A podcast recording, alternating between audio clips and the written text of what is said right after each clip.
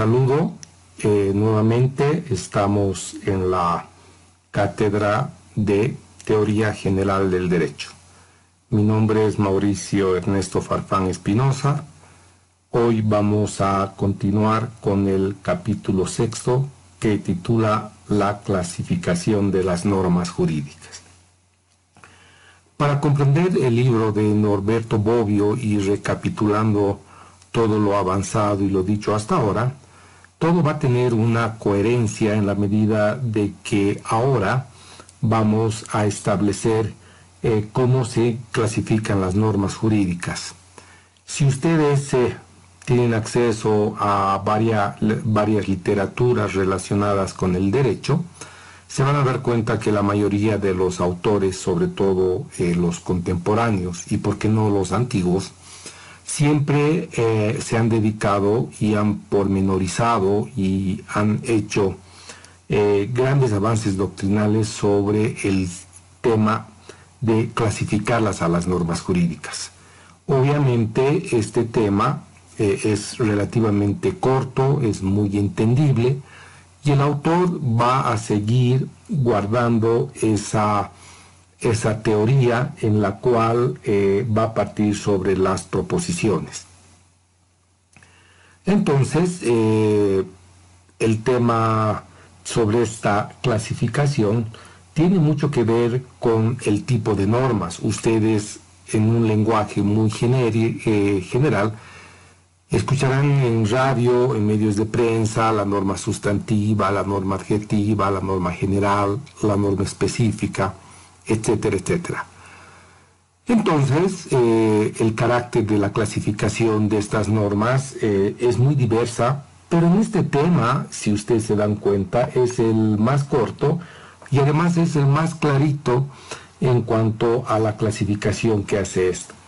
Entonces, Norberto Bobbio establece de que una distinción muy elemental que se encuentra en todo tratado es obviamente que las normas jurídicas eh, sean proposiciones universales y proposiciones particulares. No vamos a entrar a explicar porque nosotros ya hemos hablado sobre este tipo de normas. Sin embargo, eh, cuando hablamos de eh, proposiciones universales y proposiciones particulares, se denominan universales aquellas proposiciones en las cuales el sujeto representa una clase compuesta de varios miembros. Obviamente, pone un ejemplo, entre comillas, dice, los hombres son mortales. Y obviamente, posterior, eh, obviamente señala que eh, las proposiciones particulares son aquellos en que van a individualizar al sujeto desde una manera que pone otro ejemplo y entre comillas dice Sócrates es mortal. Entonces nos es más fácil, comprensible que una proposición universal va a tener esa connotación del carácter general y las particulares van a ser aquellas que van a recaer de manera individual. Por tanto, en esta clasificación, las normas las va a poder clasificar en una primera tentativa en normas universales y normas particulares. Y es así que, por ejemplo, una norma de carácter universal para la legislación boliviana sería la constitución política del Estado. Y una norma específica podría ser una ley, la ley general de aduanas, por ejemplo, el Código Civil, la ley penal, etcétera, etcétera. Entonces, lo que va a interesar en la clasificación es a quién va dirigida la norma, es decir, a ese sujeto, a ese sujeto que de alguna manera es, en otras palabras, el destinatario y obviamente tiene que ver con el objeto de la prescripción. Obviamente habíamos dicho que los elementos esenciales es de que la norma jurídica está y va a ser dirigida a alguien. Y en este caso somos todos aquellos sujetos que estamos en un determinado territorio.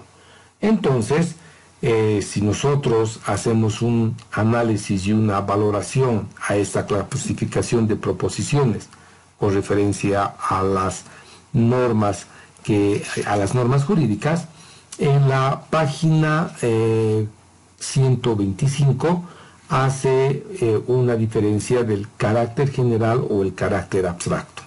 Si bien Norberto Bobbio hace un diálogo sobre las prescripciones en cuanto a estas acciones universales y a las prescripciones de carácter eh, individual con referencia a la norma jurídica, él propone que existe una distinción de la norma jurídica de carácter eh, general y de carácter y carácter abstracto y en ese diálogo él hace varias interrogaciones las cuales vamos a tratar de esclarecer. Él establece en el punto 49 y leo textualmente dice que con las aclaraciones a las cuales se había visto entre las normas universales y las normas particulares nos lleva a la vieja doctrina que se encuentra en todos los manuales relativos al carácter general y al carácter abstracto de la norma y nos eh, ayuda a ver los límites y los defectos de la contré y los defectos que tienen varias ideas eh, doctrinales, porque para algunos las normas generales son abstractas, entonces habla de normas generales abstractas, y para otros estudios dicen que las normas no son normas generales eh, eh, abstractas, sino que son normas además de generales y además de abstractas. Por tanto, esa clasificación a las cuales se va a señalar y que va a establecer el, autor, va a decir que eh, en términos general, tanto el término general como el término abstracto, es eh, una forma de clasificar a las normas jurídicas y obviamente lo abstracto viene a lo universal con respecto a las acciones. Entonces, lo general también va a tener un grado de abstracción y obviamente va a ser un diálogo fundamentando que o son abstractas y generales o son dos normas con características diferenciales.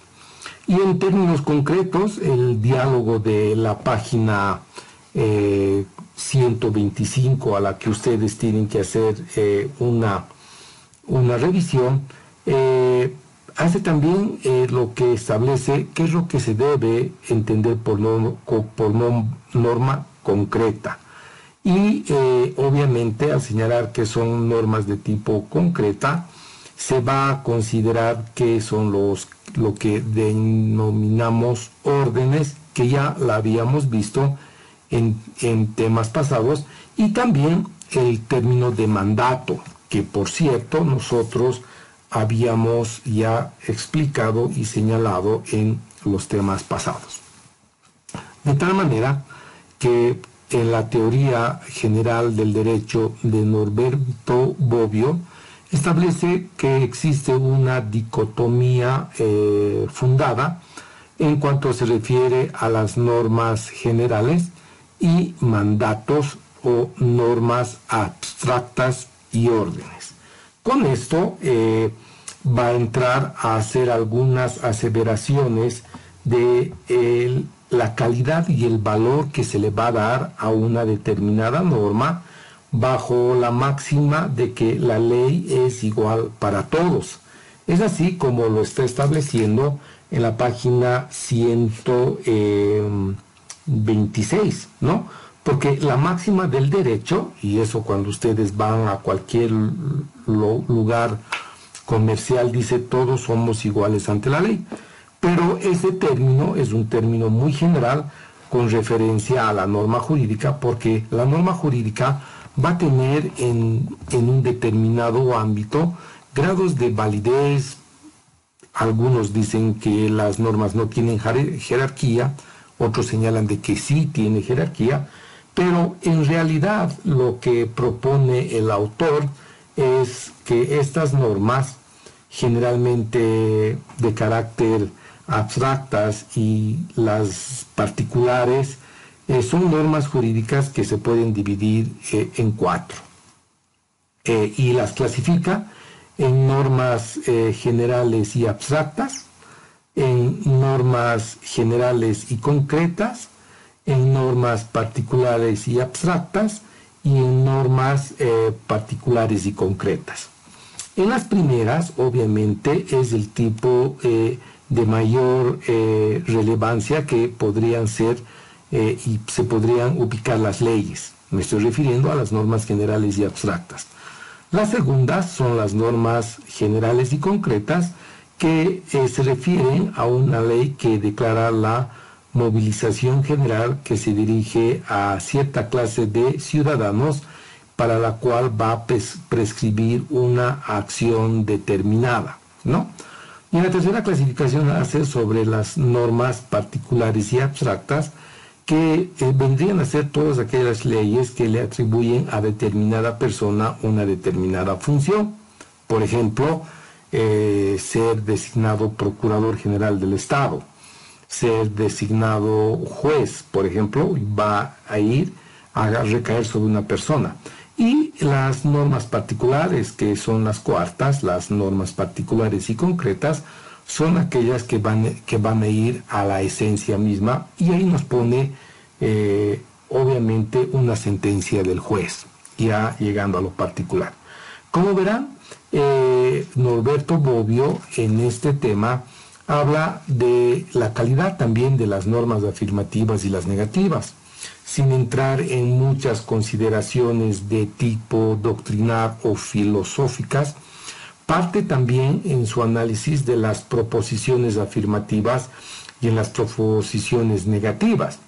Las primeras son aquellas que van a establecer de manera eh, positiva la realización de un determinado acto o de una determinada eh, afirmación. Por ejemplo, eh, en materia civil ustedes van a ver que hay tres tipos de obligaciones que las habíamos señalado. Las obligaciones de dar, por ejemplo, esa es una afirmación, eh, una proposición afirmativa. Y eh, podemos colocar un ejemplo de una proposición negativa, el no hacer. Hay obligaciones de no hacer. Entonces, en los ejemplos en la cual ustedes van a ver con referencia a la exposición y, y diferenciación de las normas afirmativas y negativas, vamos a tener un conjunto de conclusiones con referencia a lo que nos quiere decir el autor. Y señala que las prescripciones afirmativas y las negativas, o sea, aquellas que son los mandatos y las prohibiciones, son contrarias. Y las permisivas, las afirmativas y las negativas, son subcontrarias a los mandatos o permisos negativos, prohibiciones y permisos positivos y efectivamente vamos a estar conforme habíamos explicado en la página 32 a la cual hace mención el texto. También podemos encontrar las normas categóricas y las normas hipotéticas. Las normas eh, categóricas y las normas eh, hipotéticas van a ser también un conjunto de distinción en cuanto a lo que nosotros queremos ocupar en este tema. Las normas categóricas son aquellas que van a establecer una determinada acción de deber ser eh, que necesariamente debemos cumplir. Es una, eh, es una norma cuya, eh, cuyo cumplimiento y cuya acción los destinatarios, los sujetos, se van a vincular con el objeto. Por ejemplo, una norma categórica es las personas que no sufraguen en elecciones nacionales o subnacionales no podrán realizar acciones en la banca por seis meses. Esa es una norma categórica en la cual obviamente los destinatarios en este caso nosotros los sujetos, estamos obviamente bajo la máxima de ir a votar, salvando los impedimentos legales a los cuales uno puede estar sujeto. Y las normas hipotéticas son aquellas que van a establecer ciertas acciones que deben ser ejecutadas si se verifica eh, determinadas condiciones. Las normas penales son hipotéticas porque dice el que robare o el que matare, eh, etcétera, etcétera. Entonces, en la descomposición de, los, de las normas hipotéticas, en la medida de que tú no cometas un acto delictivo o una acción o una omisión, obviamente va a ser una hipótesis. Y cuando una norma hipotética va a surtir sus efectos, cuando una persona en lo general delinca. Entonces, como verán, la categorización de este conjunto de normas trae consigo un conjunto de eh, ejemplos ilustrativos que están contemplados en la página 131. Con esto nosotros eh, podemos señalar que hemos terminado la primera parte en cuanto se refiere al eh, libro de Norberto Bobbio. en la medida que ustedes vayan leyendo eh, a Norberto Bobbio, se van a dar cuenta de que este autor eh, tiene y da harta cobertura a varios pensadores como, como ser Hans Kelsen, a quien lo va a señalar ya eh, con mayor frecuencia en la segunda parte. Y iniciaremos obviamente la segunda parte que titula Teoría del Ordenamiento Jurídico la cual eh, va a tener una correlación a lo que nosotros habíamos establecido. En el capítulo primero de la segunda parte tenemos eh, el título de la norma jurídica al ordenamiento jurídico. Obviamente, la teoría de la norma jurídica y la teoría del ordenamiento jurídico van a ser una parte compleja de lo que se va a entender por la teoría del derecho. El autor va a hacer una referencia a algunas doctrinas como eh, Hans Kelsen y otros autores como Romano también, en la cual va a precisar y se va a tratar de fijar los puntos formales. Eh, bajo estos aspectos, eh, la norma jurídica que nosotros la hemos estudiado de manera aislada, de acuerdo a los temas que han precedido, vamos a enfrentar un complejo sistema de normas jurídicas. Esta norma jurídica que nosotros la analizamos, la estudiamos y la explicamos, obviamente va a constituir como parte de un ordenamiento jurídico, o si ustedes quieren llamar, de un sistema jurídico.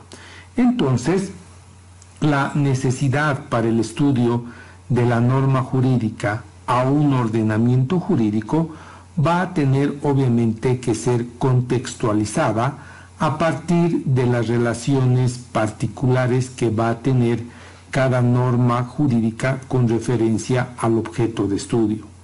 Por tanto, Norberto Bobbio, en, la, en el eh, subtítulo número 52, en el punto 52, obviamente nos dice lo siguiente, que el contexto de normas se suelen denominar ordenamiento y es bueno observar desde el principio que la palabra derecho tiene en sus muchos significados también el de ordenamiento jurídico.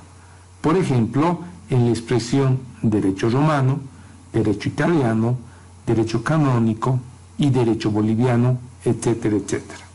Bueno, bajo esta premisa, corresponde a ustedes estudiar y analizar lo que el autor nos está queriendo decir, porque encontraremos no solamente en este libro, sino en varias literatura, de que el término derecho va a estar relacionado al concepto de norma jurídica, como lo habíamos dicho, y ahora el derecho va a estar vinculado a la interpretación de lo que nosotros vamos a entender por un ordenamiento jurídico.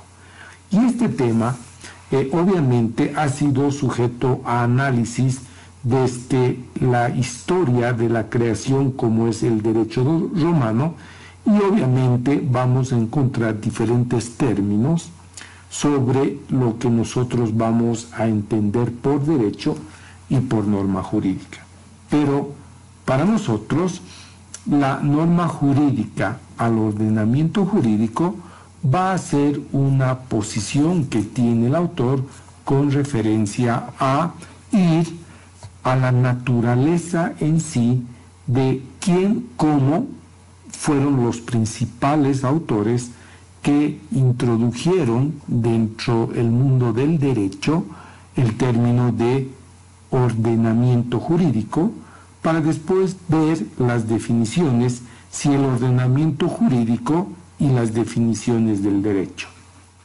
Entonces, eh, si damos un repaso muy rápido, eh, se va a citar a Francisco Suárez como uno de los tratadistas que introduce el término de ordenamiento jurídico y también Norberto Bobbio va a citar a Tom y a Binding como los principales em, estudiosos quienes han introducido el elemento primordial de la realidad jurídica a partir de considerarla a la norma jurídica en sí y obviamente del ordenamiento jurídico. Y obviamente estos autores eh, problematizan y mezclan las consideraciones que se debe eh, resolver y concluir en este tema. Por tanto, eh, como que mm, ah, con lo que dice el autor, dice que es necesario ver cuál es la raíz fundamental y los fundamentos teóricos que se había determinado en la teoría de la institución que nosotros la habíamos visto con anterioridad y cuáles fueron eh, en una primera parte quienes eh, utilizaron el término de ordenamiento jurídico. Por tanto, eh, menciona a Santi Romano que es uno de los principales autores porque en su libro Le ordenamiento jurídico de 1917 ya hace referencia a lo que nosotros vamos y hemos visto como la teoría de la institución. Es decir, que este autor ha tenido gran mérito por darle la importancia de que se puede hablar de derecho cuando hay un sistema de normas que forman un ordenamiento jurídico. El tema en realidad es tratar de superar los problemas doctrinarios con relación al ordenamiento jurídico de lo relativo a la norma jurídica y estudiar autónomamente los primeros como parte de una teoría general del derecho. Por tanto, una de las obras principales a la que hace referencia nuestro autor es principalmente a Hans Kelsen. Y en mérito a esto, este autor Hans Kelsen precisa que el hacer eh, tener una plena conciencia de la importancia de la existencia de este problema entre la conexión de la existencia de un ordenamiento jurídico y haber dedicado particularmente el estudio de la norma jurídica, constituye a Hans Kelsen a uno de los principales exponentes de lo relacionado en la explicación de cómo la norma jurídica y el ordenamiento jurídico tienen raíces y naturalezas en las cuales se va a definir a continuación. En el punto 53 de la página 137 se establece de que una norma jurídica en sí, por sí sola, no va a tener una vigencia y una efectividad porque esa norma jurídica va a estar aislada y obviamente el comportamiento de la persona a quien nosotros llamamos destinatario o sujetos del derecho, obviamente va a tener que enfrentar que estas normas jurídicas aisladas van a ser un conjunto de normas que van a conformar un ordenamiento jurídico. Entonces hay que detenernos y hay que analizar cuáles son los elementos que nos va a permitir las definiciones que nosotros queremos tener. En el acápite 53, eh, de manera muy interesante, dice que el conjunto de tentativas propuestas para caracterizar el derecho, ¿no? mediante algunos elementos que se había visto de la norma jurídica, el autor considera cuatro criterios. El criterio formal, el criterio material, el criterio del sujeto que crea la norma y el cuarto criterio lo va a denominar criterio del sujeto al cual se destina la norma. Entonces, para la definición de lo que nosotros queremos ver en las definiciones del ordenamiento jurídico y definiciones de derecho, obviamente vamos a tratar de interpretar el primer criterio. Primer criterio, el criterio formal. Entonces, el criterio formal se va a definir como el derecho mediante aquellos elementos estructurales que se va a desarrollar y se va a denominar jurídicas, es decir, las normas con respecto a su estructura formal. Y para eso, obviamente, el criterio formal las va a definir como positivas o negativas, categóricas o hipotéticas y generales, abstractas o individuales concretas. Estas ya fueron obviamente analizadas y también fueron sujetas a exposición en los temas anteriores conforme se va a establecer en los criterios que vamos a dar. Segundo criterio, también llamado por criterio material, se va a entender aquel que se presenta deducir el contenido de la norma jurídica, esto es, de las acciones reguladas. Este criterio es eh, manifiestamente inconcluyente, objeto de la regulación por las normas que son acciones posibles del hombre, entendiendo estas acciones posibles como aquellas que no son ni necesariamente eh, ni imposibles. Por tanto, el criterio material va a radicar en las acciones a las cuales se va a regular ese comportamiento de la norma jurídica y las va a subdividir en acciones internas y acciones externas, y también en acciones subjetivas y acciones intersubjetivas. Como se ve, el criterio, el segundo criterio de la materialidad, ya va a desentrañar las acciones dentro del fuero de lo que nosotros expresamos como acciones del ser humano.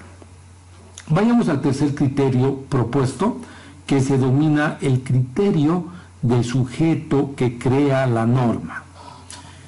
Cuando hablamos de este criterio del sujeto que crea la norma, hacemos referencia a la teoría que considera jurídicas aquellas normas impuestas por el poder soberano, entendiendo por poder soberano el poder sobre el cual no hay en un determinado grupo social ningún poder superior y como tal conserva el monopolio de la fuerza.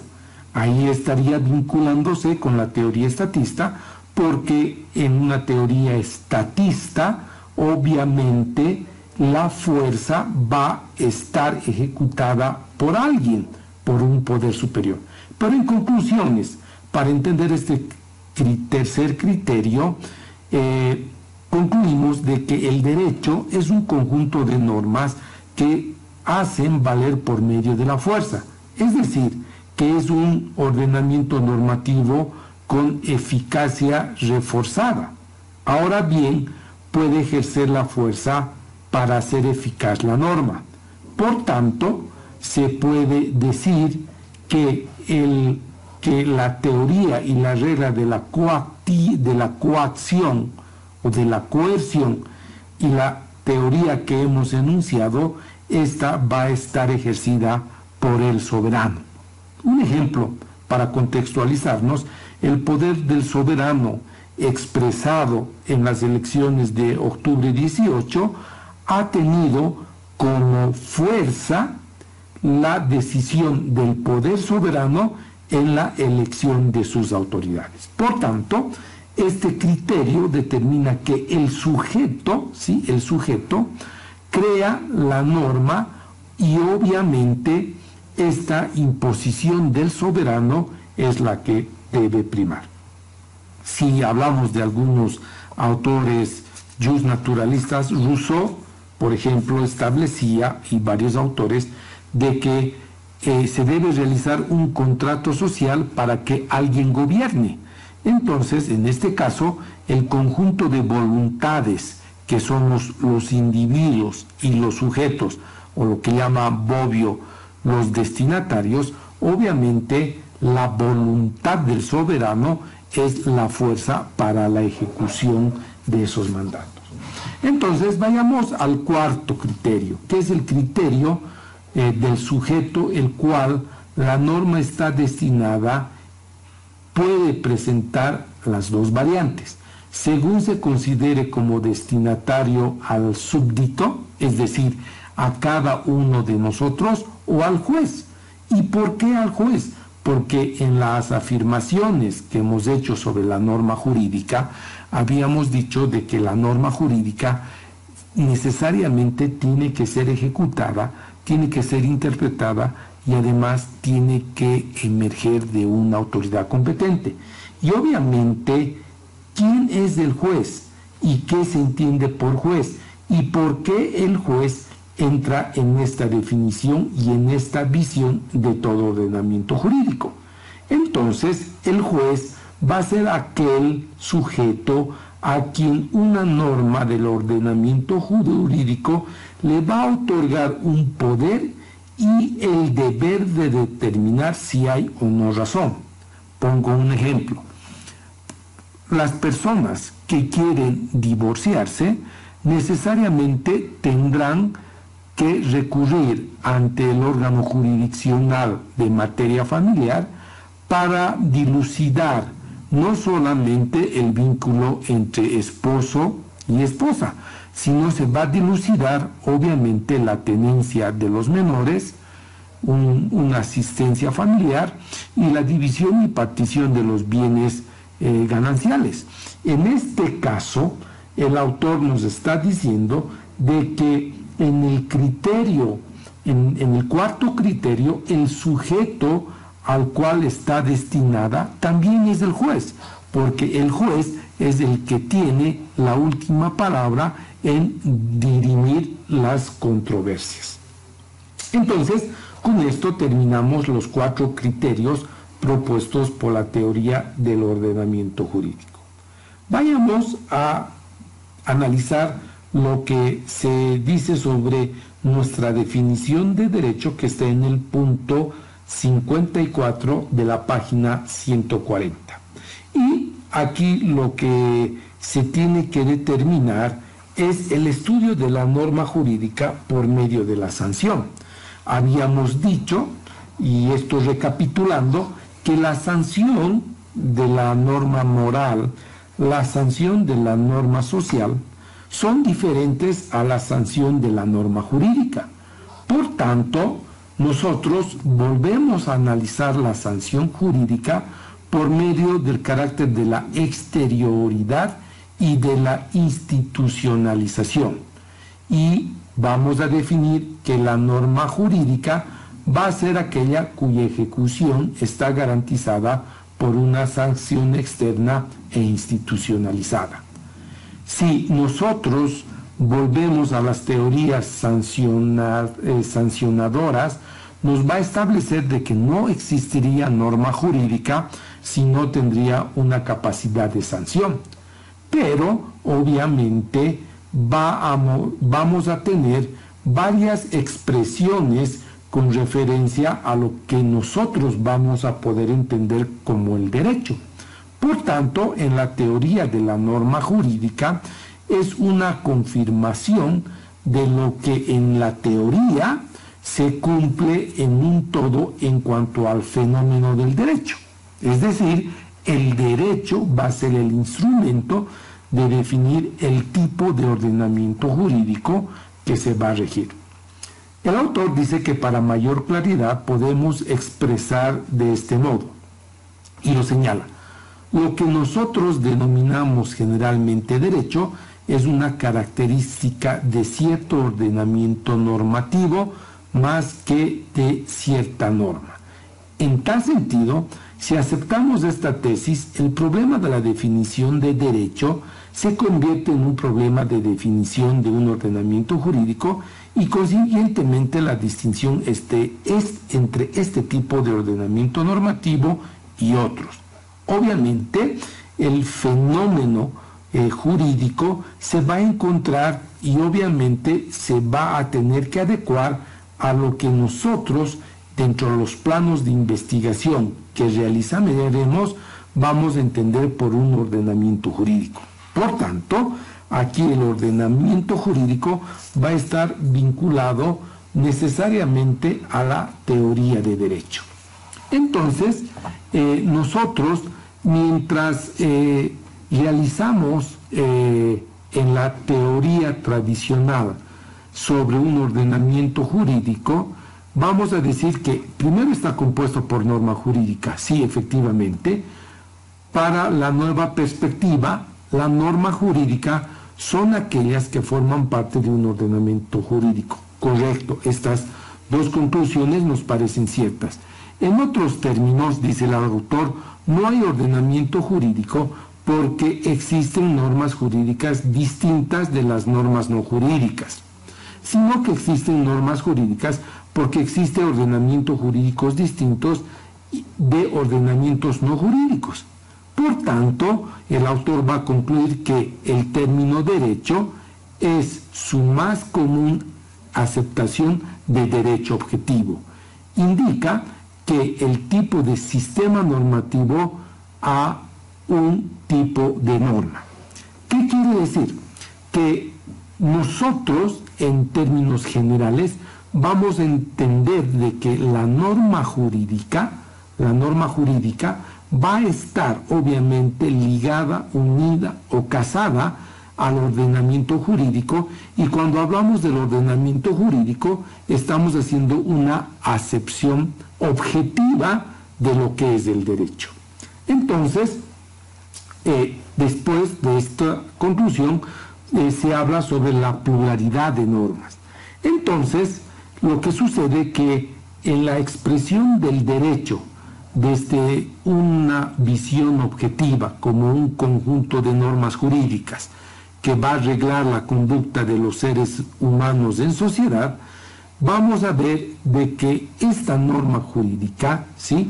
y particularizando el ordenamiento jurídico, necesariamente va a tener un conjunto de normas.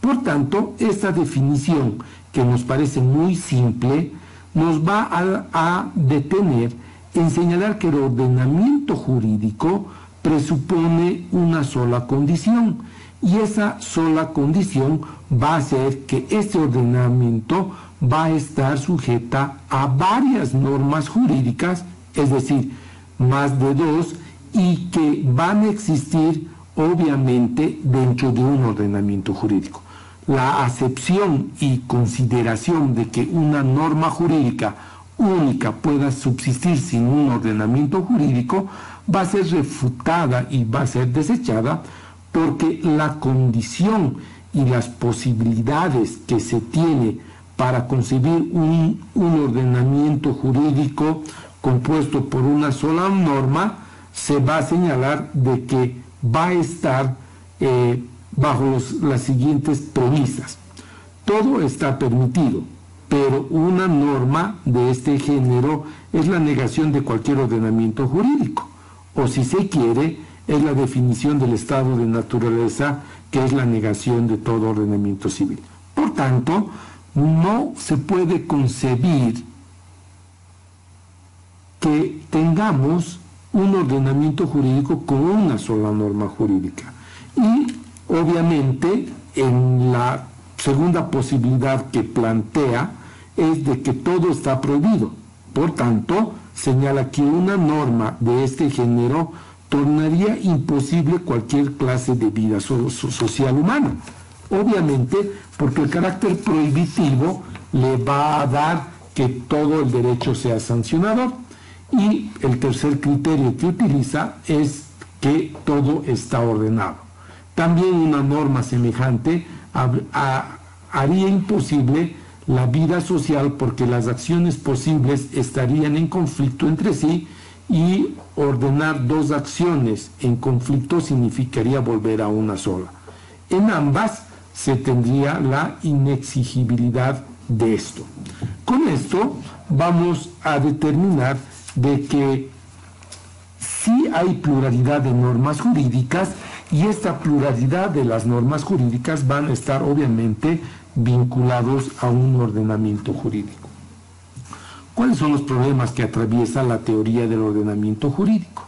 En primer lugar, se trata de saber si estas normas constituyen una unidad y en qué forma la constituyen. En segundo lugar, el problema que enfrenta el ordenamiento jurídico se va a tratar de saber si éste constituye un sistema más que una unidad. El problema fundamental que se va a discutir que este propósito es de las antinomías jurídicas que la vamos a ver y nos vamos a dedicar en, el tercer capítulo de la segunda parte. Y obviamente, si quieren ver el tema de lagunas del derecho, vamos a tener que recurrir a autores como Hans Kelsen cuando se va a estudiar este en el capítulo cuarto. Por tanto, lo que nosotros queremos expresar del problema del ordenamiento jurídico va a radicar obviamente en lo que nosotros vamos a denominar lagunas del derecho y obviamente vamos a enfrentar y vamos a tener que analizar la unidad del ordenamiento jurídico y vamos a tener que llegar a desenmascarar y vamos a tener que ver el problema fundamental con referencia a la unicidad o no de criterios con referencia al ordenamiento jurídico y vamos a ver qué es lo que va a suceder cuando enfrentamos problemas de dos o más ordenamientos jurídicos.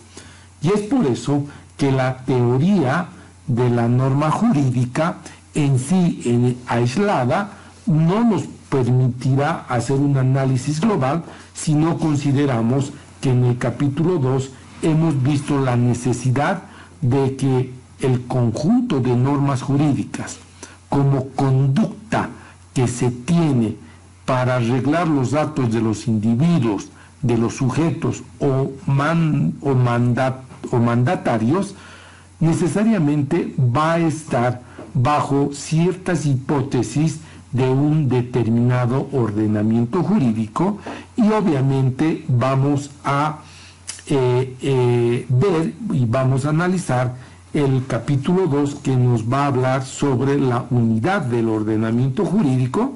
Vamos a regular y vamos a entender qué tipo de fuentes es en cuanto a la formación del ordenamiento jurídico para poder entender si eh, las fuentes del derecho, si el derecho como fuente, va a emerger el producto de las normas jurídicas. Y obviamente el autor nos va a proponer la elaboración eh, gradual de un ordenamiento jurídico al que nosotros queremos precisar. Entonces, recapitulando lo dicho hasta ahora y para terminar esta sesión, es necesario de que eh, el análisis de la norma jurídico al ordenamiento jurídico obviamente es un objeto de estudio en la medida de los problemas que puede enfrentar el análisis de la teoría general del derecho. Por tanto, en la doctrina eh, y en el estudio de la norma jurídica, estamos en la necesidad de tratar, de ver y tratar de entender los problemas que atraviesa el ordenamiento jurídico. Bueno, Como habíamos señalado, este tema y los temas eh, que vienen son temas muy fáciles de entender, de comprender y obviamente se le recomienda al estudiante que se vaya primero repasando el libro, lecturas diarias, cotidianas y sobre todo que vaya puntualizando lo que nosotros queremos como referencia de las explicaciones. Estas disertaciones tienen un carácter eh, de explicar y de enfocar cómo tenemos que estudiar con el objeto de vencer el examen de eh, prefacultativo. Entonces, eh, ya estaremos enfocando el capítulo 2 de la parte segunda del libro Teoría General del Derecho. Con estas explicaciones nos estaremos eh, conectando y nos estaremos comunicando mediante eh, vía virtual con el objeto de continuar con el estudio de nuestro autor.